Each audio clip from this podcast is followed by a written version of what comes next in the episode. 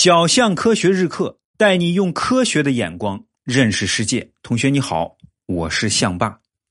昨天给你讲了钱的故事。其实啊，在钱诞生以后，逐渐出现了另外一个东西，也很重要，那就是银行。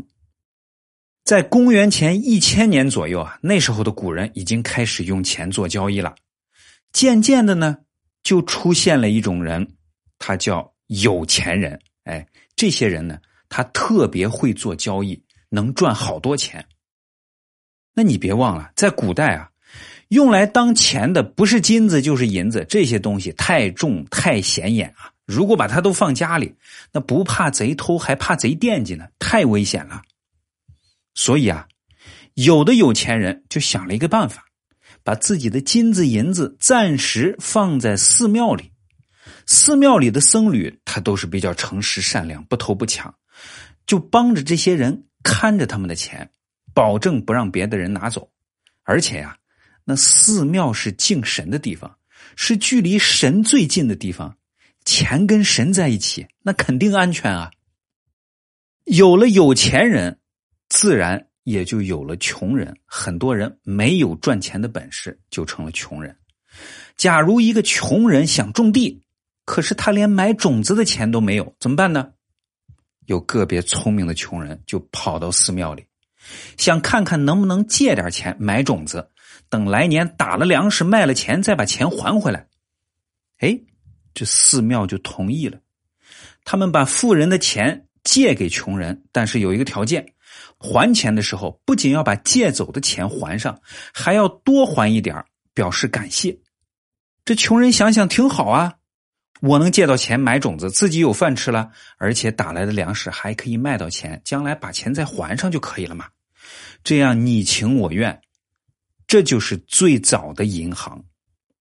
又过了两千年，到了大概公元一千年的时候，在意大利出现了这么一个人。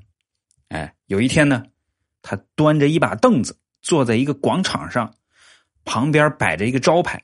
招牌上写着字，这字什么意思呢？大概意思就是让大家把钱都交给他，由他来保管。但他可不是寺庙里的僧侣啊！你想想，如果你有钱，你愿意把你的钱交给一个陌生人管理吗？肯定不能啊！但这人有办法，他说啊，如果你把钱存在我这儿，你取钱的时候啊，我会多给你。哎，这个时候啊，你是不是就可能开始犹豫了？这我什么都不干，就把钱放他那儿，过一两年就能拿到更多的钱，这听上去多美啊！赚钱的事儿啊！于是啊，有钱人就纷纷把钱交给他保管。那你是不是又觉得这人特傻呀？平白无故的怎么会倒搭钱呢？其实啊，他聪明着呢。他在给有钱人存钱的时候，做了另外一件事儿，就是把存在他这儿的钱。借给那些没钱的、需要用钱的人，跟过去的寺庙有点像。他也要求这些人在还钱的时候，还的钱要比自己借的钱多。我来给你算一笔账哈，比如说你是个有钱人，哎，钱多的自己花不完，你就往那个意大利人那儿存了一千块钱。一年以后呢，你取钱的时候。这意大利人要给你一千零五十块钱，多给你五十块钱，你特别高兴。同时呢，在这一年里，他又把这一千块钱分别借给了四个人，每个人借二百五十块钱。而这些人还钱的时候，要还给他多少呢？不是二百五，是三百。那三百乘以四，最后这意大利人收了多少钱呢？收了一千二百块钱，减去他要还给你的一千零五十块钱，他自己还赚了一百五十块钱啊！这是个用钱赚钱的买卖啊！这种赚钱的买卖一直延续到今天，现代银行依然用这种方法来赚钱。其实啊，银行的英文 bank b a n k 就来自于意大利文 banco。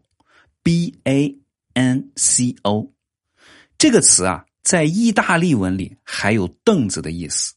因为最早的现代意义上的银行，就是那个聪明的意大利人端着一把凳子坐在广场上用钱来赚钱的生意。怎么样？听完以后，你是不是自己也想开一家银行，啥都不用干，就借钱存钱，还能赚那么多钱啊？别高兴的太早，明天我就给你讲讲开银行的风险。好了，今天就讲这么多，快去答题领奖学金吧。哎，你是不是想问怎么领啊？简单，用微信搜索公众号“小象科学”，关注这个公众号以后啊，点最下面一行中间“特惠课程”四个字，以后每天听课答题就能领奖学金了。一次没有答全对没关系，可以再答，只要全对了就能领到奖学金。已经有好多同学开始领了，你赶紧去吧。记住哈，微信公众号。小象科学。